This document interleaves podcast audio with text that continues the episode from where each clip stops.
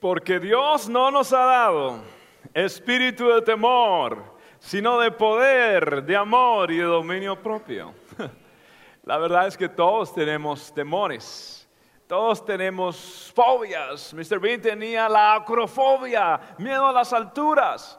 Hay otras personas que tienen la escotofobia, que es miedo a la oscuridad. Y el mensaje de Dios este año es no temas, no importa el temor. No importa si tienes acrofobia o si tienes claustrofobia, mm, temes estar en lugares encerrados. Eh, hay, jóvenes solteros, hombres solteros, que tienen un temor que se llama ergofobia, que es temor a trabajar. Eh, otros tienen el temor de la aflutofobia, temor al agua, bañarse. Eh, otros tienen el temor de la falacrofobia, que es temor a la calvicie.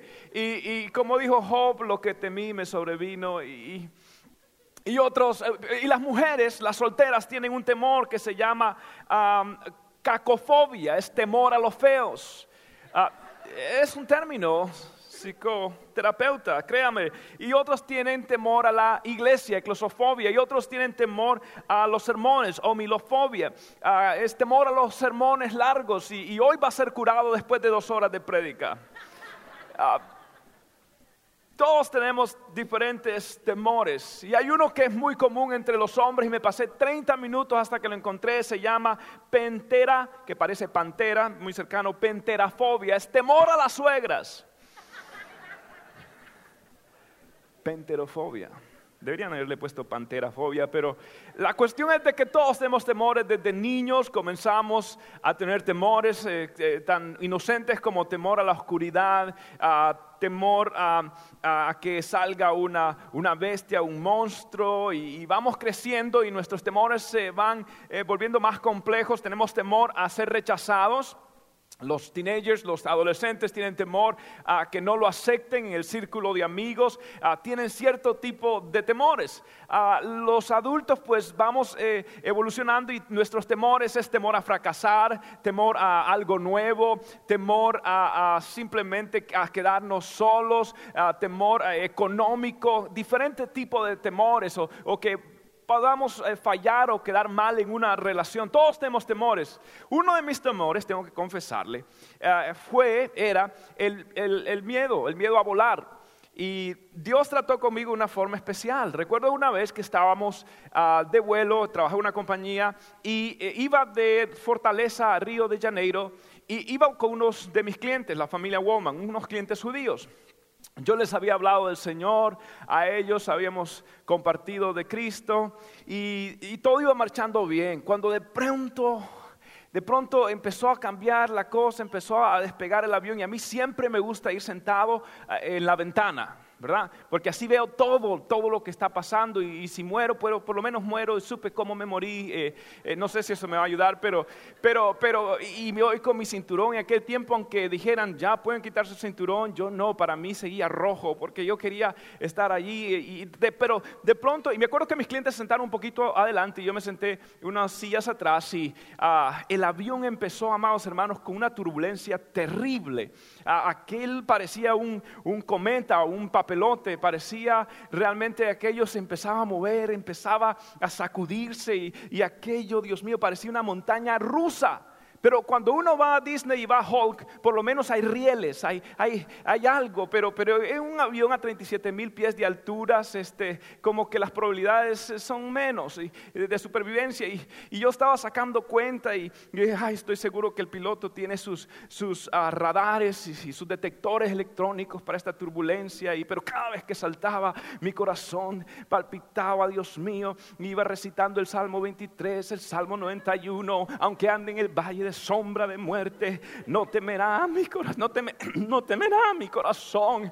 Ah, y, iba pensando mientras dejaba las huellas digitales de mis uñas en el brazo del asiento, en caso de que no me encontraran, por lo menos dicen aquí se sentó el hombre, este, y, estaba pensando cómo será que mi esposa, ah, y tratando de concentrarme en la promesa bíblica, pero, pero pensaba cómo irá a ser el funeral mi esposa. Este, mío. Y, aquel increíble, fue tremendo, hermano, se sacudió. Lo, el tremendo es de que los clientes de vez en cuando me miraban a mí hacia atrás, daban un vistazo y me miraban. Yo les había hablado de Jesús. Y en el momento que ellos me miraban, yo, todo.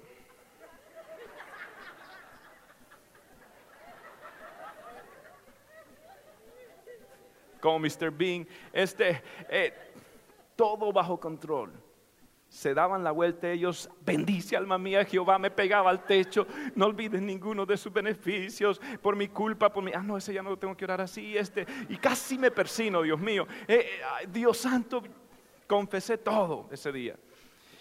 Por fin, hermanos, usted no sabe el alivio que yo sentí cuando, por lo general no me gusta cuando los aviones no dan, tocan tierra, pero no sabe el alivio que yo sentí cuando aquel avión tocó tierra.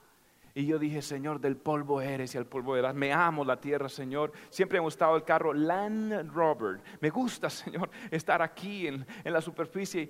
Y aquella pam, salgo rápido y, pasamos aduana y me meto al baño y me seco las manos, pero después le di vuelta al, aire ese seco para, para que me diera color a la piel, a la cara. Y luego salgo de allá todo con un afro especial y, y veo a mis clientes y dice, wow, tremendo viaje, ¿cierto? Y yo dije, no, más o menos, eso es, es así, es algo, es, eh, fue más o menos. Eh, y, me dice él, pero mire, ah, lo más bonito, lo más difícil de este viaje, pero lo más bonito fue que usted iba en el avión y como usted es un hombre de gran fe, nosotros teníamos una paz. Créame que no solo yo, ustedes tienen mucha fe, más de la que se imaginan. La verdad es de que Dios nos va a ir probando y en algún momento determinado Dios va a querer que yo confronte mis temores. En una ocasión, los discípulos se encuentran en una situación donde Jesús iba a confrontar esos temores. Y en el libro de Mateo, en el capítulo 8, la palabra de Dios reza esta forma, en el versículo 23. Luego subió a la barca y sus discípulos lo siguieron.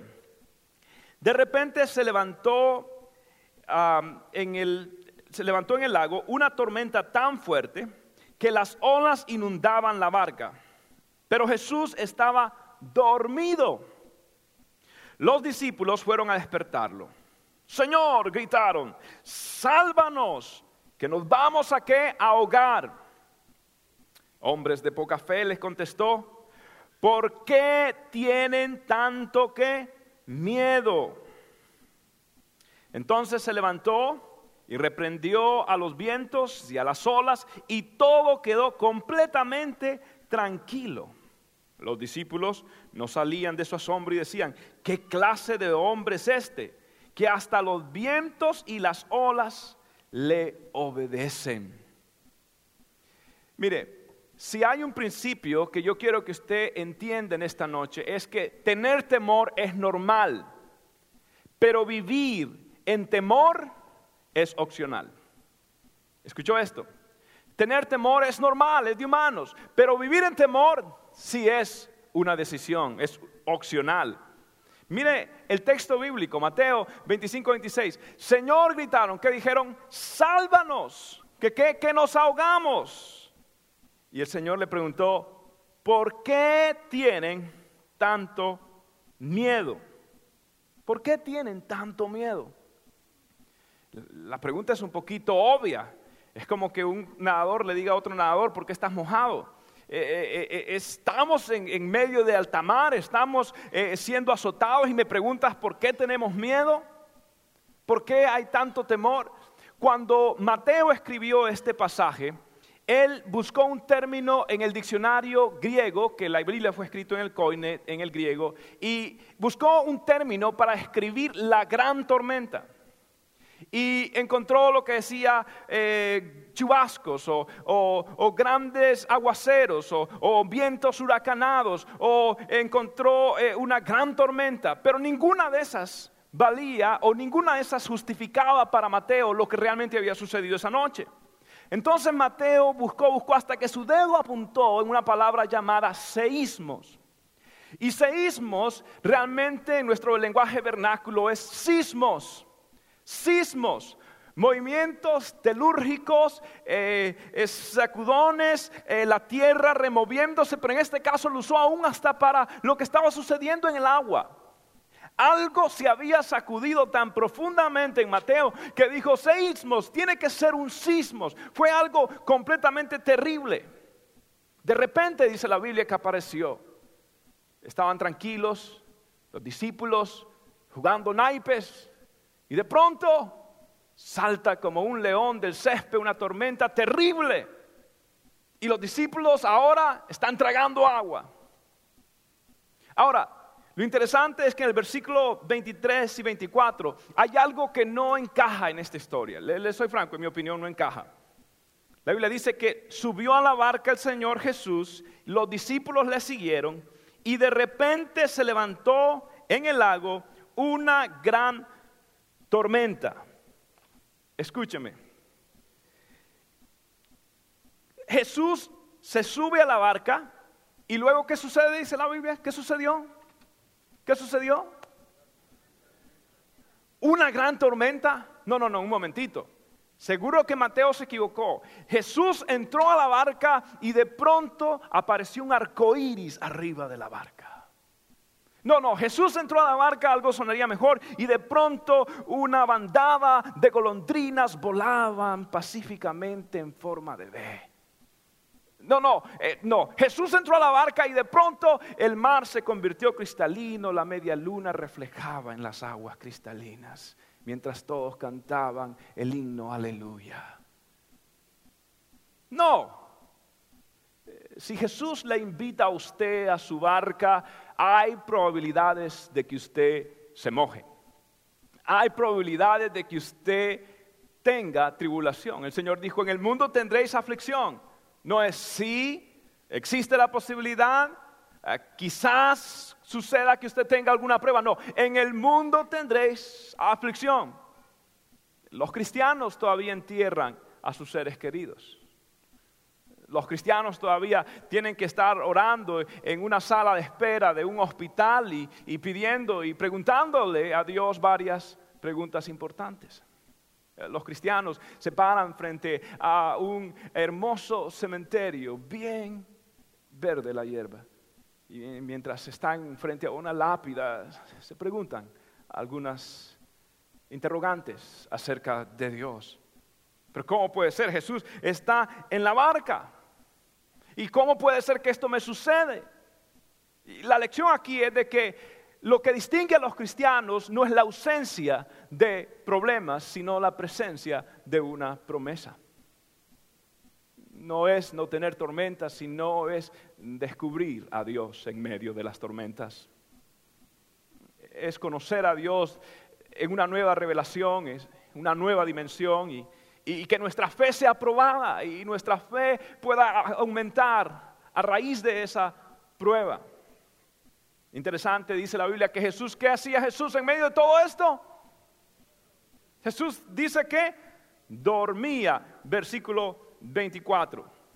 Jesús dormía. Wow, no puedo creer lo que en medio de todo esto Jesús está completamente dormido. Los discípulos están eh, conmovidos de, temor y Jesús está profundamente dormido. Las olas rugen, Jesús ronca. Eh, y los discípulos corren de un lado a otro, se levantan eh, bandanadas tremendas de vientos y mientras un relámpago ilumina la ola que se levanta contra, como una montaña contra aquella embarcación y el crujir de la madera da terror a aquellos experimentados pescadores, pero esto era inusual porque Pedro y Juan eran pescadores, pero estaban luchando, tratando de defender, pero Mateo no, tiene nada de esta experiencia, lo único que él quiere es mantener su desayuno todavía en su estómago del mareo que tenía. Y, y está Jesús dormido. Eh, mire, en el Evangelio, según San Marcos, relata la misma experiencia, pero lo dice de otra forma añade dos factores interesantes. Dice, Jesús se fue a la popa y se recostó sobre un cabezal. Bueno, si usted sabe algo de embarcación, la popa es la parte, ¿no? De frente, puntiaguda, del bote, de la embarcación. Si usted quiere un día eh, tener estabilidad, no se pare en la popa. No es el lugar más probable. Porque Jesús escogió el lugar más improbable para dormir. Luego dice que recostó sobre un cabezal. Esto, eh, los pescadores de los tiempos antiguos eh, usaban eh, redes y, esas redes las guardaban y las ponían debajo a veces de la popa y lo que hacían también que ponían en una bolsa arena y, de una bolsa de cuero que pesaba más o menos 50 kilos que le creaba una cierta estabilidad a la barca y la habían puesto, se llamaba el cabezal. Jesús está ahí dormido, no sobre una almohada de plumas sobre un cabezal, en la popa, en el lugar menos improbable, eh, Jesús se para y duerme y descansa en el lugar de mayor desequilibrio, en el lugar de menor balance. Esto me da a entender que era un sueño premeditado, un silencio con un propósito, una prueba a la fe un distanciamiento que comprueba amistad. Toda amistad verdadera se comprueba así. Y, Jesús está esperando que algunas condiciones se den para él poder salir y ejercer lo que estaba haciendo. Y de pronto, dice la Biblia, que los discípulos le dicen, Señor, salva, que perecemos, sálvanos. Ah, sálvanos, necesitamos ya tu ayuda. Por favor, ven, necesitamos, Jesús, sálvanos. En, el, en, el, idioma original realmente no dice, Señor, sálvanos que perecemos. Solamente usa tres palabras. Señor, perecemos, sálvanos. No había tiempo para, para mucho. Necesitamos algo ya, necesitamos un milagro, necesitamos que hagas algo ya, Señor. Me acuerdo del hombre que se fue en un carro y cayó en un abismo y quedó colgado de una rama y estaba ahora diciendo, hay alguien ahí que me ayude, hay alguien ahí que me ayude, hay alguien ahí que me ayude. Y la voz de Dios llegó y dijo, soy yo, el Señor. Señor, ayúdame, suéltate de la rama. Y el hombre volvió a alzar su voz y dijo, hay alguien más por ahí, hay alguien más por ahí. Jesús estaba en la barca. El que, hizo el cielo y la tierra no iba a dejar que algo pasase. Pero discípulos, sálvanos que perecemos. Ahora, algo interesante es de que Marcos añade algo más en el capítulo 4, versículo 38. Eh, lo que dice Marcos es más interesante como lo describe Mateo. Dice Marcos, Señor, ¿no tienes cuidado que perecemos? ¿No tienes cuidado que perecemos? Hmm. Esto es tremendo. La traducción de esa pregunta es, Señor, ya es hora de que hagas algo. Y el problema de esto es que nosotros empezamos a cuestionar, cuando estamos en el temor, empezamos a cuestionar la bondad de Dios, la naturaleza de Dios. Señor, dormido, yo tengo cuentas que pagar. Señor, dormido, ya, ya, ya tengo eh, cuarenta y algo de años y, todavía no hay príncipe, ni azul, ni un sapo, ni nada. Señor, eh, eh, dormido, mientras yo estoy aquí, yo tengo que mandar a mis hijos a la escuela. Dormido, el FPL no espera. Señor, ¿qué está pasando? El tiempo está pasando. Y yo veo que no, que no hay acción. Y es natural que en momentos así nosotros sintamos un sismos, nos conmovamos internamente, cuando vemos que todo está decayendo alrededor nuestro. La revista Time, en su edición anterior, publicó su, último, su última edición del año, o penúltima. Y tituló a esta edición de la década del 2000 al 2010, la tituló Una década infernal. The Decade from Hell. Y, aquí en esta revista ellos están haciendo un recuento cómo comenzó nuestra increíble década. En septiembre 11 hubo tanta muerte. Inmediatamente no solamente hubo un septiembre 11, empezó el terrorismo a ser parte de nuestro lenguaje. Empezamos a pronunciar palabras que no sabíamos antes, al, al, al ahora entendemos lo que es el jihad y, entendemos términos que entraron a nuestro vocabulario que no entendíamos. Empezamos a, cambiar todo y empezó a haber un terror y empezó a haber pavor en la década. Y no solamente eso, nada más ni nada menos que después de esto, Katrina, señores y señoras. Una ciudad completamente, un diluvio. No, la Atlantis moderna completamente destruida. Y, luego, no solamente eso, después de Katrina, nada más, nada menos, un tsunami. ¿Se olvidó de eso? No hace mucho. Y luego dos guerras en, el Medio Oriente que tenemos que pelear eh, y tantas pérdidas, tantos casualties. Y empezaron a listar todo lo que estaba pasando. Y, y, y si no teníamos suficiente. ¿Recuerdan el SARS? Ya se nos olvidó la epidemia. Pero no, ahorita estamos preocupados con la gripe porcina. Y, no solamente eso, la peor recesión desde, desde, la historia de Estados Unidos fuera de la Gran Depresión en los 1930. La economía está tremenda y, gracias a Dios que estamos de pie, por supuesto, con la ayuda de nuestros amigos, los comunistas chinos con ayuda de nuestros amigos, los árabes del Medio Oriente, sosteniendo nuestra economía. Entonces cuando uno ve todo esto y viene raíces y, el valor de las casas y, tantas cosas sucediendo, sismos, se conmueve el alma, se conmueve el corazón. Y Dios, oh, muy bien, gracias, dormido. Señor, perecemos. Por favor, haga algo, Señor. ¿Tienes cuidado de nosotros? ¿Sabe que están preguntando? Señor, ¿realmente me amas? Y, empezamos a hacer preguntas serias. Empezamos a cuestionar, Señor, ¿realmente qué conmigo? Y empezamos a volvernos agresivos. Mm, nos volvemos eh, un poquito refunfuñones y, nuestro carácter está de pocas pulgas. Tenemos agresión por frustración y, y todo como que se acumula. Un sismos. Y nos preocupamos, Dios, tú dijiste que estuvieras en la barca y ahora no hay acción. Empezamos a, cuestionar al Señor. Y, y esto es lo que sucede. El inciso A es este, que el temor paraliza. El temor paraliza. Mire lo que la Biblia dice en 2 Timoteo 1.7. Me gusta la Reina Valera antigua, no la del 60. Mire lo que dice aquí la antigua.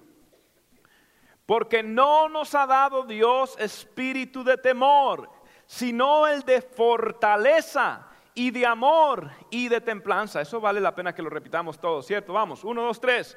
Porque no nos ha dado Dios espíritu de temor, sino el de fortaleza y de amor y de templanza. Mateo 6, 25 al 26 dice, Jesús, pero eso les digo, por eso les digo, no se preocupen. Repita conmigo, no se preocupen por su vida, que comerán o beberán, ni por su cuerpo, cómo vestirán. Fíjense en las aves del cielo, no siembran, no cosechan, no almacenan en graneros, sin embargo, el Padre Celestial las alimenta. ¿No valen ustedes mucho más que ellas? Hmm. Señor está diciendo, las preocupaciones no llenan el estómago de un ave. Las preocupaciones no ponen un pétalo a una flor. Las preocupaciones, es más, más abajo dice, ¿quién, aunque se afane, puede añadir un tramo más a su vida? Eh, ¿Por qué se preocupan? ¿Por qué se afanan? Dios no me ha dado espíritu de qué? de temor. Por eso los evangelios, en todos los evangelios hay 125 expresiones ah, completamente autoritativas de Jesús, en términos imperativos. Jesús está diciendo hagan o no hagan 125 veces y de esas 125, 21 de ellas dice no temas, no temas, no te desanimes, yo estoy contigo, no temas, no temas. Eso no es una sugerencia, eso no es un consejo a usted tomar o no. Está diciendo en una forma fortuita, está diciendo de una manera forzosa, está diciéndolo con énfasis, no temas, no temas. ¿Sabe que la segunda frase que más repitió Jesús eh, fue, ama a Dios, ama a tu prójimo o ama el término amor? ¿Sabe cuántas veces lo repitió? Ocho veces. No, ocho veces. Si las cantidades tienen algún significado teológico, me da la impresión de que Dios está bien preocupado con mi sistema de fe. Dios le interesa realmente qué estoy yo creyendo. ¿En quién estoy poniendo realmente mi confianza? Quizás entonces mi temor refleja un problema mayor. Quizás simplemente refleja la falta, la ausencia, la carencia, la languidez en mi relación con Dios. Y Dios dice, hay un síntoma, se llama el temor, y, no estás viviendo en el Espíritu, pronto comenzamos la serie la semana que viene, Neuma, la vida del Espíritu. Eh, eh, eh, hay temor, hay presencia de problemas, pero hijo, no hay ausencia de promesas. ¿Por qué temes? Y empezamos a, correr en ese temor. Ahora, la pregunta es, ¿por qué usted cree que esto es tan importante para Dios? Y mire, la fe moviliza, pero el temor paraliza. Y, Satanás lo sabe muy bien. Satanás sabe que el único poder que tiene Satanás es el que usted le confiere. Reitero, el único poder poseído por el enemigo es el poder conferido por usted. Porque el único que le queda es engañar, porque es padre de toda men tira. Y él es el engañador, la serpiente antigua. Y la única forma que Satanás puede crear cierta duda en usted es precisamente cuando usted tiene temor. Saca de la ecuación a Dios, desabandona a Dios el futuro suyo. Usted no piensa ahora en términos de fe, ahora usted está más preocupado, usted está apostando a Satanás es un ateísmo temporal.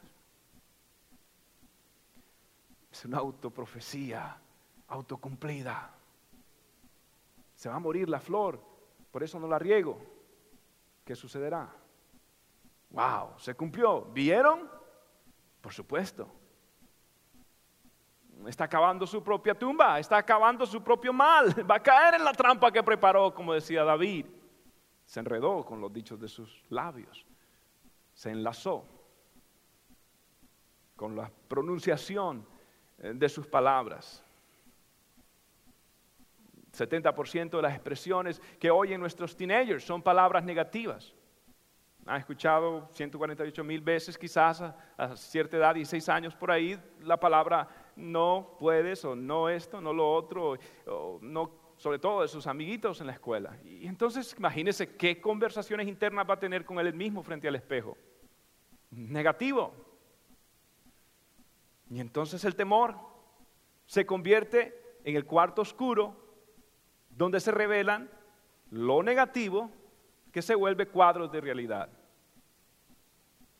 Empezamos a, a ponernos preocupados. Nos ocupamos previamente por cosas que no han sucedido. Pregunta, ¿alguno de ustedes ha tenido miedo? de que su casa se le encienda? Levante la los que alguna vez, no, aquí estamos en confianza, entre usted y yo, terapia, mi nombre es Daniel, hola, mi nombre es Daniel. Eh, quiero decirles que en algún momento de mi vida he tenido temor de que mi casa se me queme. ¿Alguien de ustedes ha tenido ese temor? Levante su mano sin pena, en serio, así entre, entre nos aquí. Muy bien, digan hi a la otra persona, ok, bien. Este, ok, ¿cuántos de ustedes han tenido temor de que, de que en la noche entre un bandido y le robe su casa o le quiera hacer un daño a sus hijos. A ver, levante la mano los que tienen temor, ¿ah? ¿no? ¿Sí? ¿Ok? Los que se levantan en la noche, oyen un ruido y lo primero que hacen es, digo, caen de rodillas y dicen, Señor, eh,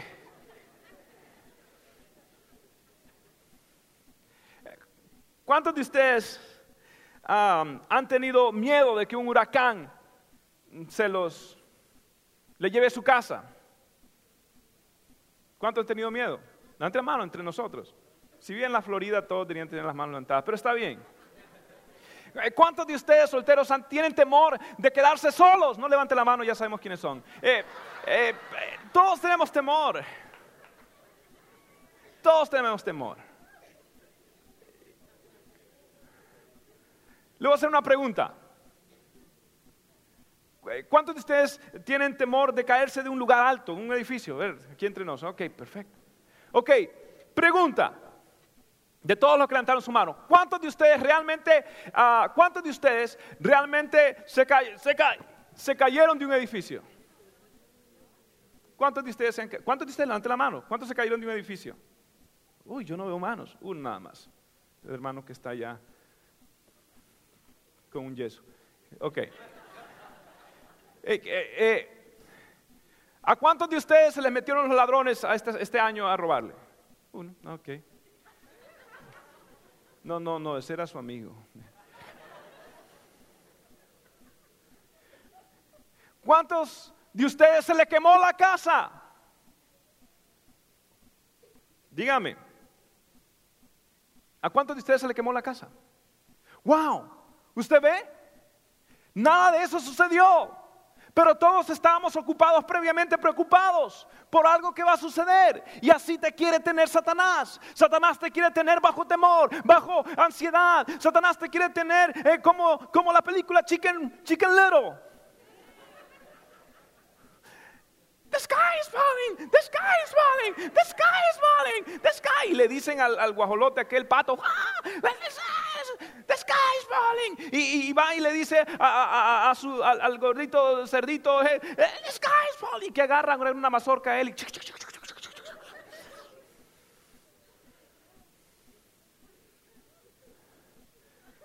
Sucedió, no sucedió, pero Satanás te quiere tener preocupado. Oh, voy a perder mi trabajo. Oh, la migra va a venir. Oh, eh, me voy a quedar solo. Los trenes me han dejado, Señor. Eh, oh, eh, me, van a despedir. Oh, mis hijos se van a meter en problemas. Oh, y todo el día para acá, otro día para allá. Y todo siente presión y tiene alteración. Oh, ¿qué va a pasar, Señor? No quiero salir porque, porque va a llover. No, va a ser mucho sol. Y, Satanás quiere tenerte ahí tenso y, con miedo. Y, y quiere tenerte ah, siempre presionado con miedo. Pero nada de eso va a pasar. ¿Qué te ha pasado? Dios ha estado contigo. Y hay gente que lo llama y entonces el jefe lo llama, le dice, quiero hablar contigo. Siéntese por favor. Y llega, se siente.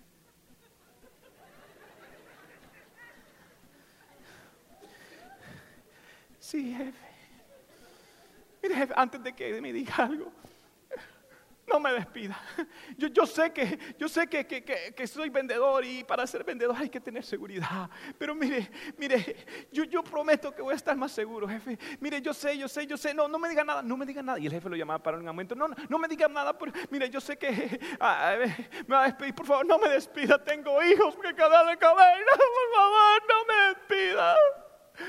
I came to America to find a job.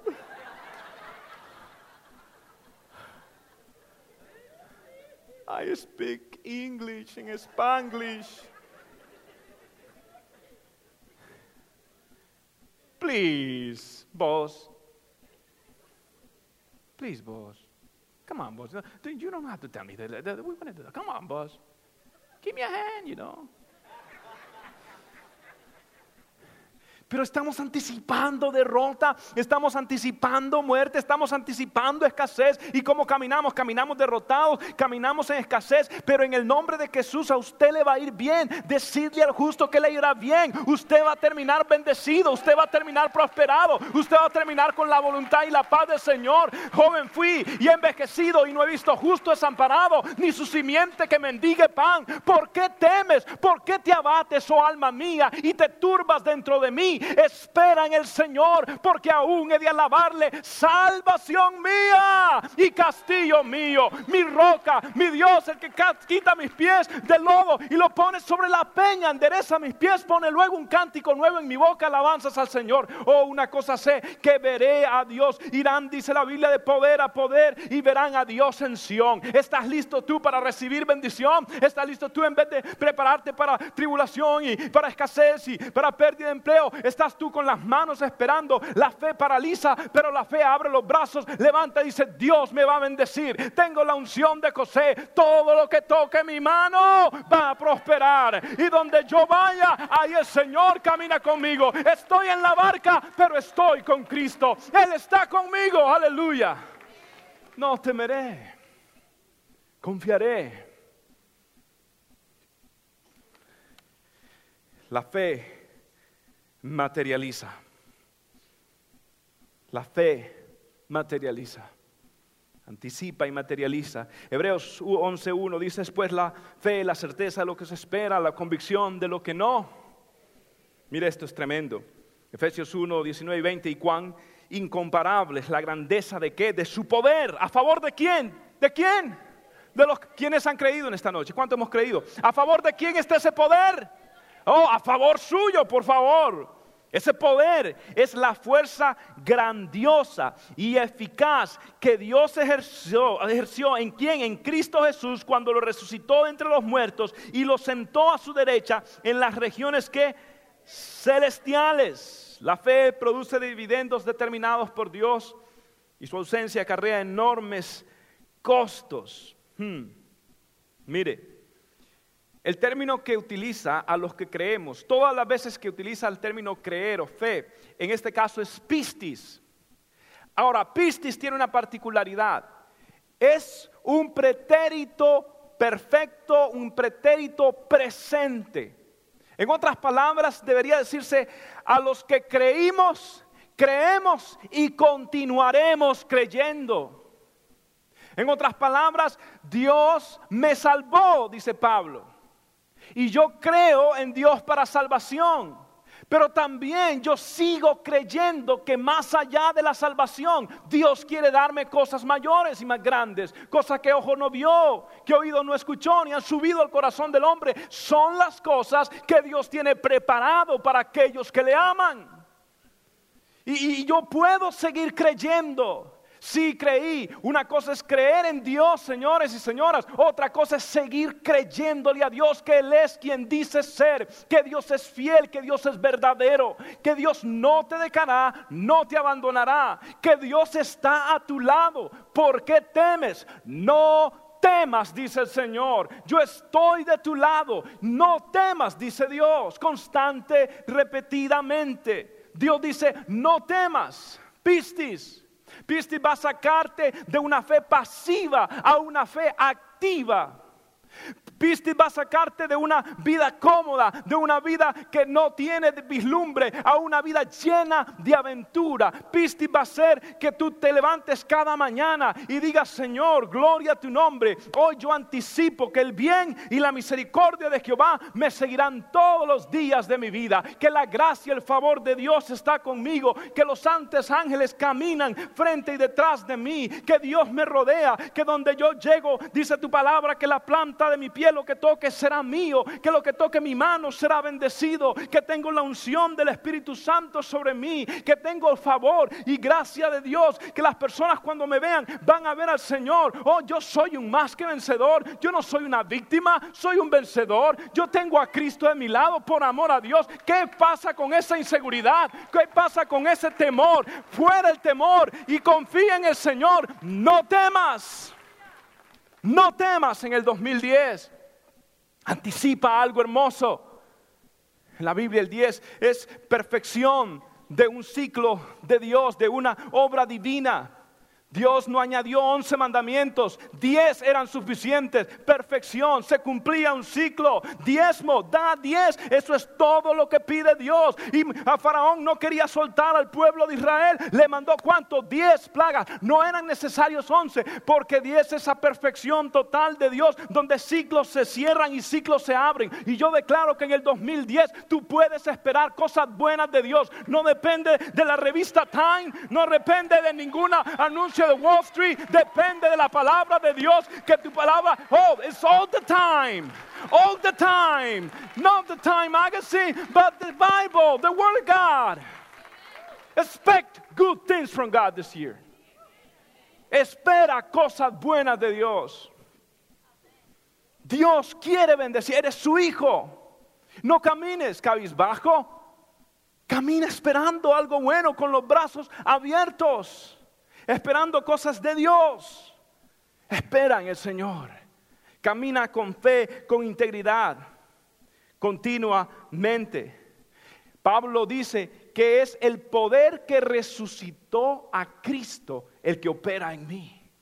Óigame, le pregunto, ¿usted tiene algún problema que requiera el poder resucitador de Cristo? O, sus problemas son tan grandes que el problema resucitador de Dios, que el poder resucitador de Dios no pueda suplirlo. Mi Cristo todavía resucita matrimonios. Mi Cristo todavía resucita hijos. Mi Cristo todavía resucita finanzas. Mi Cristo todavía levanta de los muertos y pone carne donde había hueso. Y el Espíritu fluye con vida donde no había nada. Y la mortandad se va, el pecado se va. Y Dios abre un nuevo camino. Él abre camino donde no hay camino. El agua fluye de la roca. la miel del panal. Ese es mi Cristo. Y a su nombre gloria, honra y alabanza. Oh, glory to God. Oh, glory to God. Aleluya. Espera algo de Dios. La fe materializa. La Biblia dice, porque por fe andamos, no por vista. Si creemos poco, veremos poco. Pero cuando usted se ha acostumbrado a ver a Dios de una manera sobrenatural, usted está esperando cosas sobrenaturales. F.B. Myers dijo en una ocasión, el temor pone a las circunstancias entre Dios y yo. Y la fe pone a Dios entre las circunstancias y yo. Hmm. Póngase a pensar en esto. Come here, come here. Vamos, ven rápido. Y tú también, los dos, vengan, rápido. Pero rápido pastor tiene un poquito de energía. Ok, tú eres el Señor, tú eres las circunstancias. ¿Ok? Entonces, yo quiero acercarme a Dios. ¿Y qué hace el temor? El temor pone las circunstancias frente a mí entre Dios y yo. La circunstancia viene. Y cada vez que yo me quiero acercar a Dios, ¿qué hace la circunstancia? Cada vez que yo me quiero acercar a Dios, ¿qué hace la circunstancia? Se tropieza. Sí, porque mi Cristo todo lo puede, aleluya. ¿Qué, qué, qué sucede? Yo me quiero acercar a Dios y ¿qué hace la circunstancia? Yo me quiero acercar al Señor y ¿qué hace la circunstancia? La circunstancia, empújeme, mijo. No, coma, eso, eso, ya, ya, ya, ya, ok. Oh, la circunstancia me está ahí, está. ¿Y qué? Entonces, ¿qué sucede? Pero cuando yo tengo fe, la circunstancia quiere venir a mí y ¿qué sucede ahora? Dios está entre mí y la circunstancia. Y la circunstancia me quiere atrapar. Venga, circunstancia, atraparme. ¿Y, ¿y qué hace Dios? No, no, Dios, es Dios. Ok, ok. Gloria al Señor. Y ahora no me puede tocar. Aleluya. El temor se va, enfócase en el Señor. Él está en medio, no va a permitir. El Señor le va a tocar. El que está en mi mano, nadie lo puede arrebatar, dice el Señor. Oh, glory. Por último, no podemos escoger las tormentas, pero sí nuestro enfoque. Mateo 14, 29, 30 dice, y descendiendo Pedro, hablando de otra ocasión, andaba sobre las aguas para ir a Jesús. Pero al ver el fuerte viento tuvo miedo y comenzando a hundirse, dio voces diciendo, Señor, sálvame. Una pared eclipsaba la visión de Pedro. Había temor, ruido alrededor de Pedro. Y en un momento determinado él perdió el enfoque. A usted no le permite Dios escoger sus tormentas, pero sí le permite que usted escoja el enfoque en medio de las tormentas. Jesús dijo, el enemigo ha pedido para zarandear tu alma, pero yo he rogado que tu fe no falte, tu enfoque no falte. Cuando todo alrededor gire frenéticamente y todos tus castillos de arena se derrumben. Cristo es la roca, el ancla de tu ser. Él sigue siendo la roca, Él sigue siendo la piedra angular. Eh, fíjate en Él, afírmate en Él, sé sabio, concéntrate en Él. El Señor había dicho en versículos atrás, no temáis, soy yo, soy yo, no temáis. Le había dicho a los discípulos, se le había olvidado. Qué palabras más hermosas saber que en medio de una tormenta el Señor está ahí. Son las palabras que que, una esposa agradece cuando se despierte en un hospital y ve a su esposo que le susurra a su oído, aquí estoy. Son las palabras de una esposa cuando su esposo llega con un sobre blanco de su trabajo y le dice, aquí estoy. No por mucho tiempo, aquí estoy. Eh, son las palabras que el niño que juega un partido de pelota mm, busca a las gradas para ver sus porristas. Que dice, aquí estoy.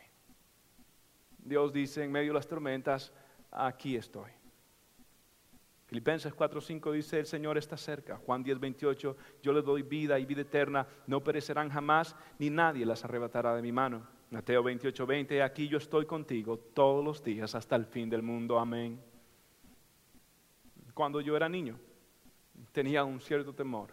Vivía en una aldea pobre. Para ir al baño tenía que cruzar un oscuro corredor. Más o menos a la edad de siete años, o menos seis por ahí, eh, en la casa compraron el primer televisor, operado por una batería y una antena usada por, quién sabe, el gobierno militar de Estados Unidos, grandísima. Y mi abuela cometió un error. Nos permitió ver a todos la película El hombre lobo. Decisión que se arrepentiría por el resto de su vida. El impacto era tan grande que cada noche me acostaba sabiendo que el espeluznante brillosos colmillos, garras y uñas del hombre lobo merodeaba, buscando su merienda favorita, un chico de primer grado de siete años, pelo lacio, tez blanca y una nariz singular.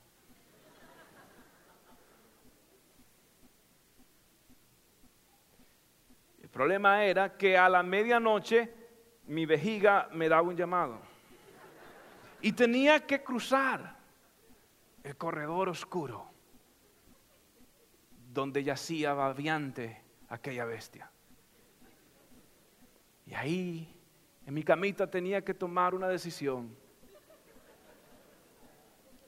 O dejar la huella de mi presencia en la cama, lo cual representaría muerte súbita en las manos de mi madre, o enfrentar a la bestia peluda en el corredor sabiendo que tenía más esperanza en el hombre lobo. Iba a la orilla de la cama donde estaba mi plácido hermano durmiendo.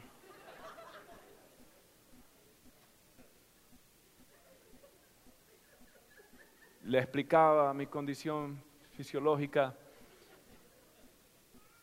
y el problema peludo que tenía.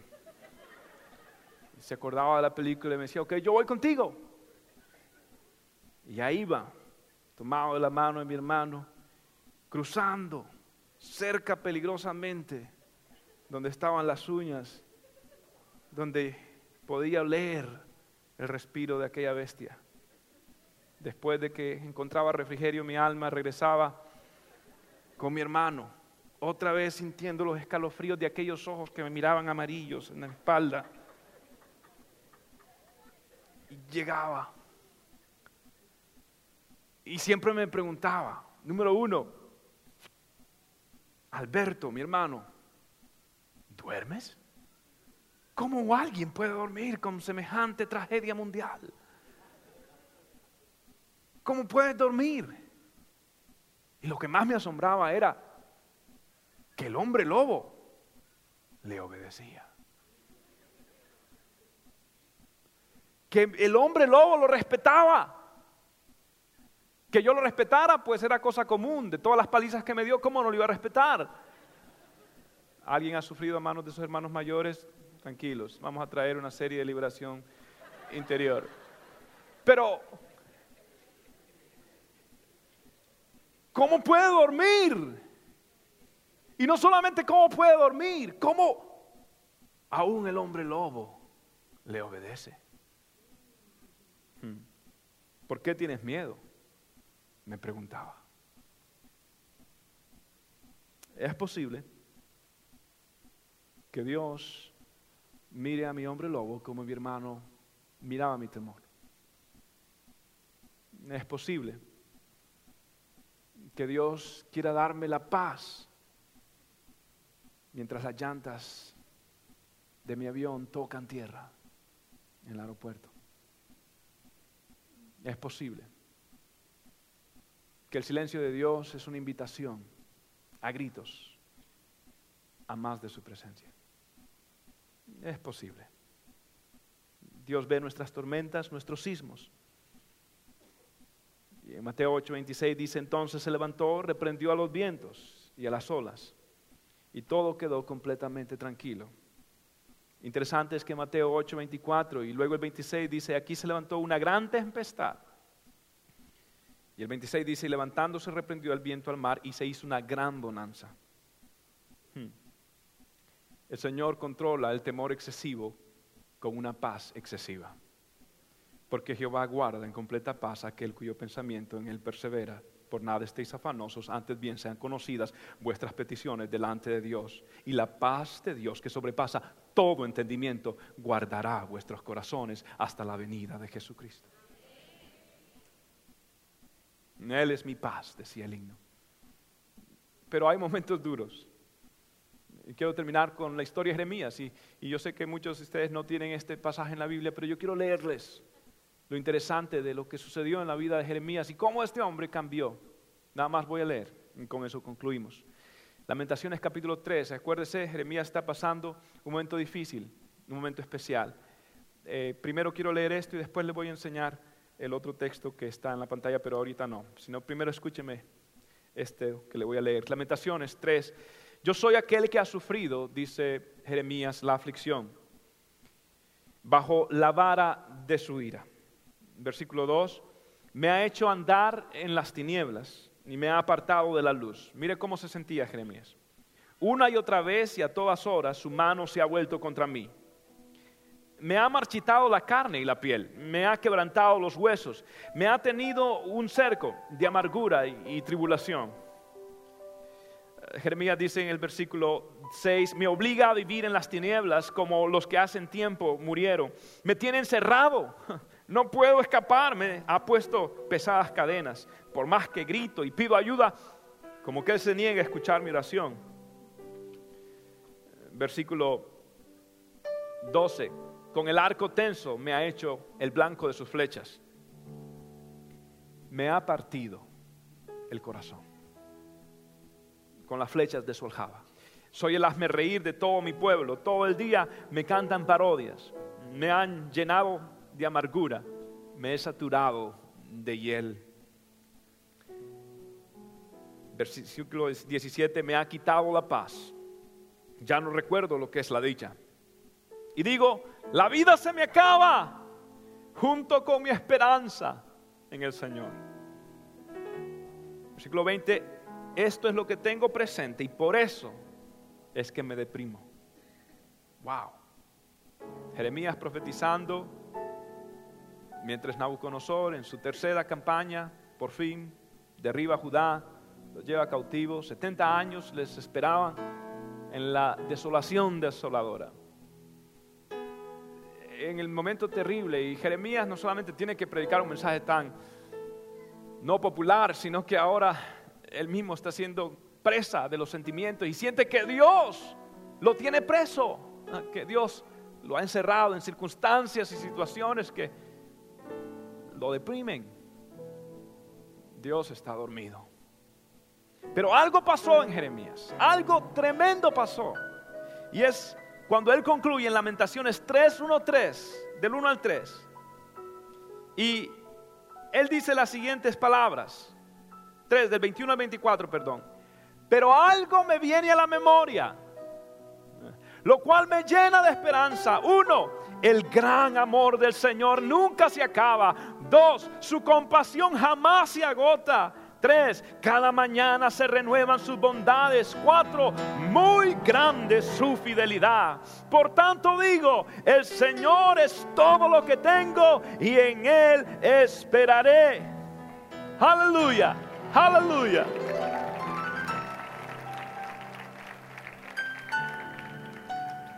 La tormenta no cesó, pero sí su desaliento, porque se enfocó en el Señor. El año pasado fui al médico, me hizo pasar unos exámenes y luego me llamó, tengo que verte urgentemente, no me gustó el último adverbio. Y llegué. Y me dijo, necesita mejorar esto, necesita esto, los triglicéridos y tantas cosas acá y allá. Y empezó a darme, no. Y este es el plan. Tiene que hacer esto, tiene que hacer lo otro. Luego se fue para hacer algo y iba a regresar más tarde. Y en el momento que me quedo solo, empecé a dar un recorrido por sus paredes. Y empecé a ver doctorado en esto. Eh, Universidad de California, eh, Universidad de Arizona y, y tantos títulos y tantos diplomas colgando que me hizo sentirme en paz. Sabía que estaba, número uno, en las manos del Señor, pero que estaba en buenas manos. Mi tormenta se empezó a calmar al ver todas sus credenciales. Muchos de nosotros estábamos en una tormenta y nos sentimos que estamos en la sala de espera. Pero Dios te dice, escucha, tengo buenas credenciales. Tengo buenas credenciales. Mira mi historia Mira lo que ha pasado. Mira con razón David, otra vez en el Salmo 27, el Señor es mi luz y mi salvación. ¿De quién temeré? El Señor es el baluarte de mi vida. ¿Qué puede amedrentarme? Aun cuando un ejército me asedie, no temerá mi corazón. Aun cuando se levante guerra, yo estaré confiado. Porque en el día de la aflicción Él me guardará en su morada y el amparo de su tabernáculo me protegerá y me pondrá en alto. Él me pondrá sobre una roca me hará prevalecer. Versículo 10, y aunque mi madre y mi padre me abandonen, el Señor me recibirá en sus brazos. Pero de una cosa estoy seguro, que yo he de ver la bondad del Señor en esta tierra, los vivientes. Pon tu esperanza en el Señor, ten valor, cobra ánimo, pon tu esperanza en el Señor. Aleluya. ¿Cuáles son sus credenciales? Mira la historia de tu vida. Dios sigue siendo el Dios que parte el mar rojo. Dios fue el Dios que tapó la boca de los leones.